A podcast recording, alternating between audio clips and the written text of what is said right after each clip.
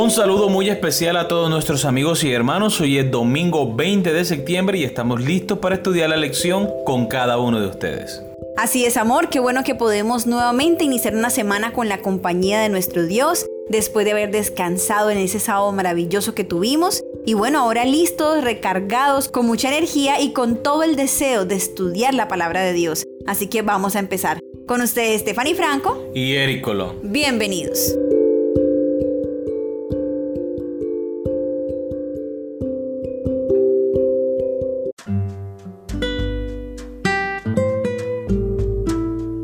El amor altruista de Jesús, el título de la lección para el día de hoy.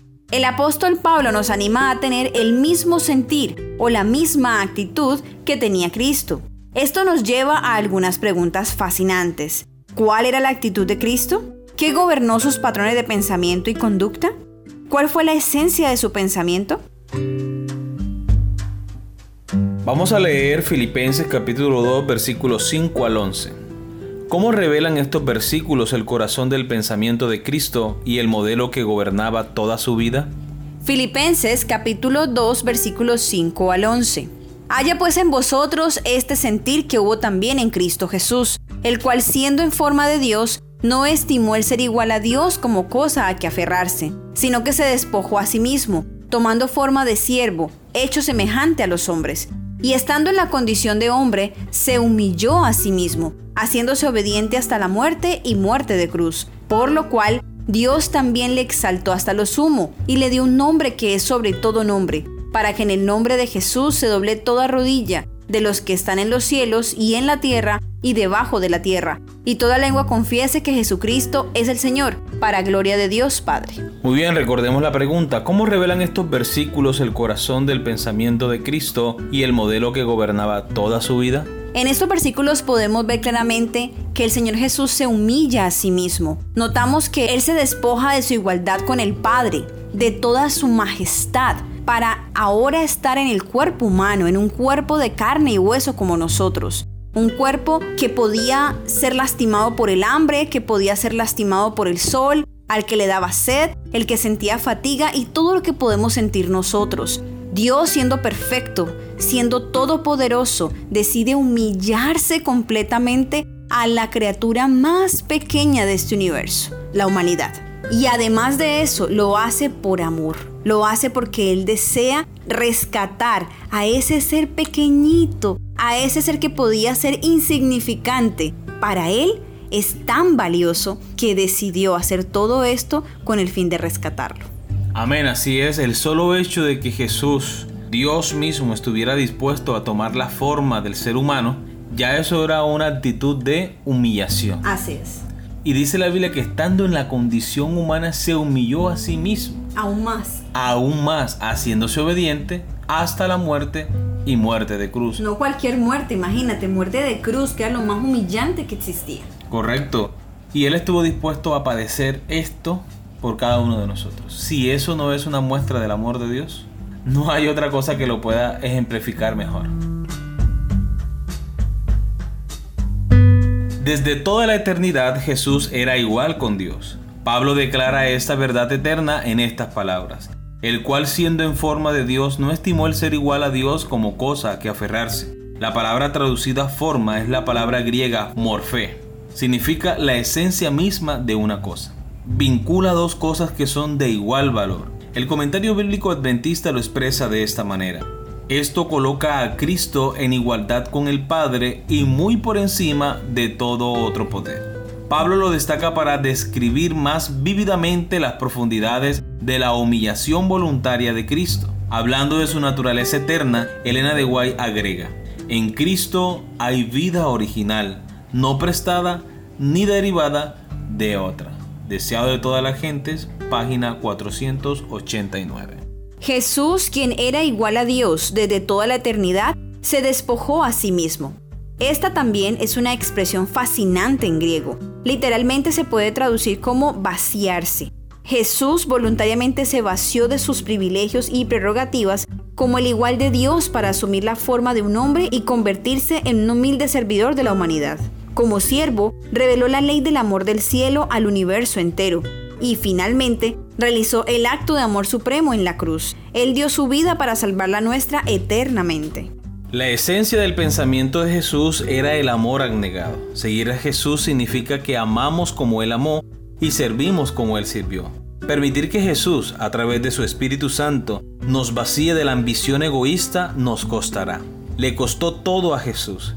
Pero la Escritura dice de Jesús, por lo cual Dios también lo exaltó hasta lo sumo y le dio un nombre que es sobre todo nombre. Filipenses 2.9. El cielo valdrá cualquier sacrificio que hagamos en la tierra.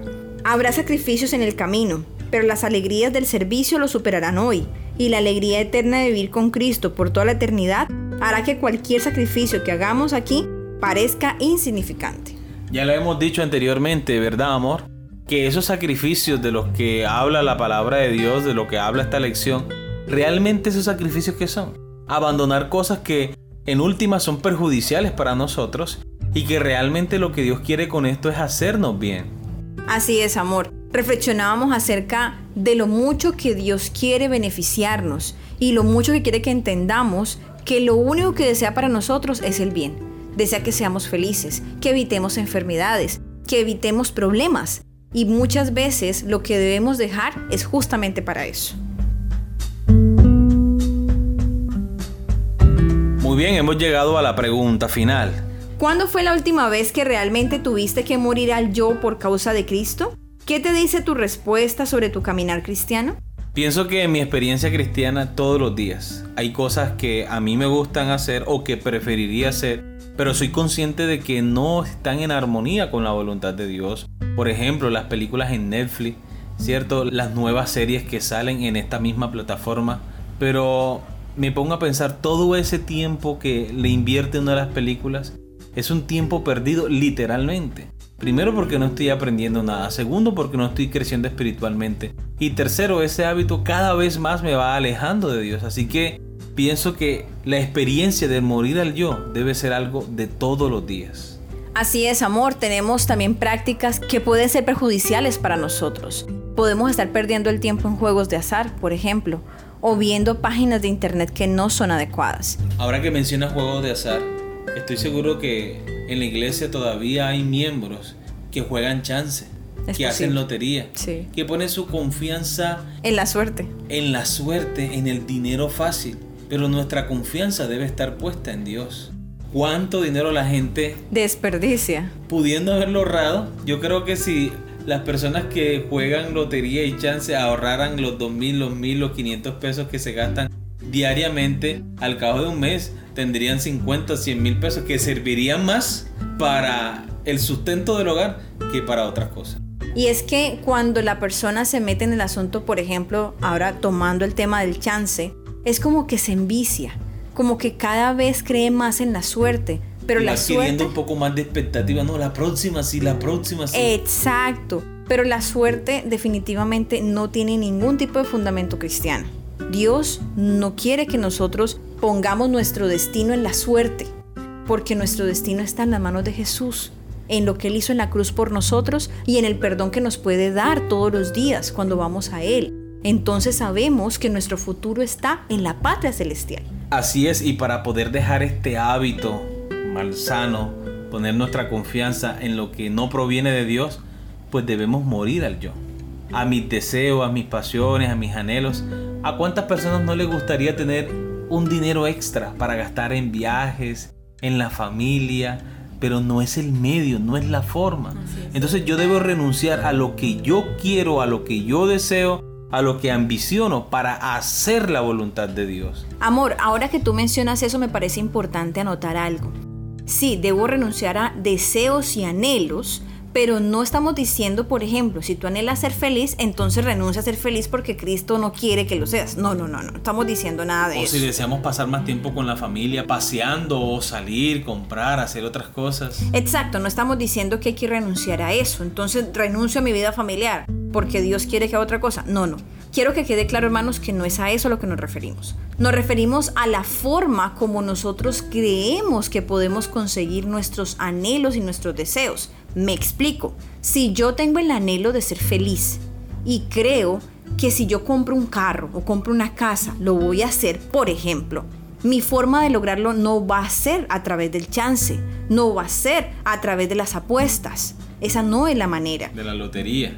Exacto, si Dios desea que tú tengas tu carro o tu casa, Él va a bendecir tu trabajo y te va a permitir que tú tengas un negocio próspero, un negocio bueno, que siga la norma de Dios, que pueda cerrar el día sábado como debe de ser, que pueda brindar el diezmo a Dios. Un negocio así, Dios lo puede prosperar y puede ayudarte a cumplir ese anhelo que tú tienes de progresar tal vez, de comprarte una casa, tener algo bien bonito. No estoy hablando de ser millonario porque obviamente es otro tema, pero sí estoy hablando que si tú quieres vivir una vida cómoda y tranquila, puedes hacerlo haciendo las cosas como Dios quiere que tú las hagas.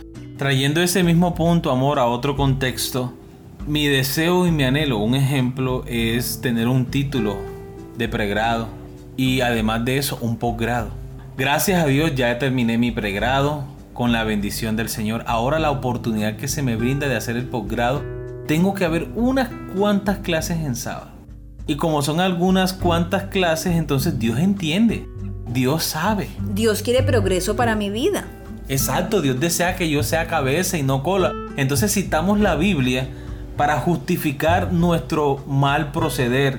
Para justificar eso que sabemos que no es correcto. Así es. Entonces, ¿cómo yo voy a querer progresar, cierto? Académicamente, profesionalmente, cuando voy en contra de la voluntad de Dios infringiendo uno de sus mandamientos entonces ahí Dios quiere que tú renuncies a ese pensamiento que tú tienes, que renuncies a eso que estás maquinando en tu mente de Dios quiere que yo progrese, no importa si de pronto voy a una o dos clases en sábado. No. O que espere la voluntad del Señor. El Señor puede abrir puertas. Así es, y siempre lo hace. Dios es fiel. Y cuando Él ve que en nuestro corazón está ese anhelo, el Señor recompensa nuestra fidelidad. Es a eso a lo que Él quiere que renunciemos, a nuestras maquinaciones humanas de querer hacerlo a nuestra manera. Dios tiene una manera mucho mejor que la nuestra para hacer las cosas. No puede salir bien lo que planeamos si va en contra de la voluntad de Dios. Y es posible que usted que nos está escuchando, no, pero si yo estudié en mi universidad, si yo hice esto, trabajé en sábado, esto y lo otro. Pero ¿y tu fe y tu fidelidad a Dios? Así es. El que es fiel en lo poco, también lo será en lo mucho. Y si nosotros no fuimos capaces de ser fieles en las cosas pequeñas, cuando vengan las pruebas, las tentaciones, las verdaderas tentaciones, la prueba de nuestra fe, tampoco lo vamos a poder vencer porque nuestro carácter no se ha formado con fundamentos y principios cristianos sólidos. Ese es el verdadero problema. Y recordemos, hermanos, que cuando nosotros hacemos este tipo de decisiones, nos decidimos por Dios y a la manera de Dios, estamos predicándole a otras personas indirectamente. Estas personas ven ese ejemplo y les queda allí y el Espíritu Santo empieza a trabajar. Indirectamente o directamente. Sí, claro. Porque nuestro testimonio puede impactar la vida de una persona el 100%. Sí. Muy bien, hermanos, quisiéramos seguir hablando de tantas cosas que podemos decir acerca de este tema, pero creo que hemos expresado la idea principal y creo que el punto se ha entendido. Queridos hermanos, esperamos que haya sido de gran bendición para ustedes como lo ha sido para nosotros. Les esperamos mañana con una nueva lección. Que Dios les bendiga.